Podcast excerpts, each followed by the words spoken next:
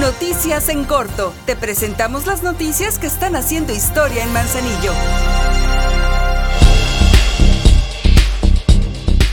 Han quedado definidas las recetas que formarán parte de la segunda edición del recetario Encuentro de mis Raíces.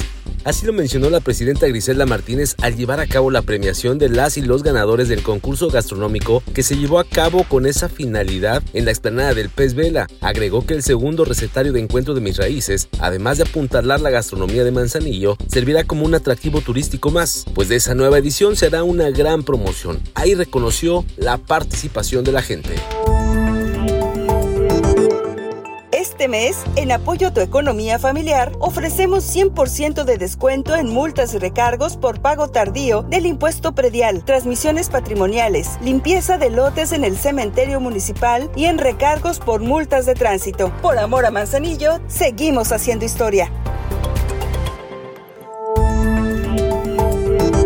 A través de los eventos artísticos de alta calidad que se ofrecieron en el escenario de los máximos festejos manzanillenses, el ayuntamiento, a través de la dirección de ferias, eventos y exposiciones, logró el objetivo de unir a las familias que asistieron a disfrutar de las diversas presentaciones de grandes artistas, tanto locales como de otros lugares y países. Fueron miles las personas que acudieron del 28 de abril al 14 de mayo y disfrutaron también de todo ese ambiente de feria, con sus aromas y colores. En esta, la edición 175.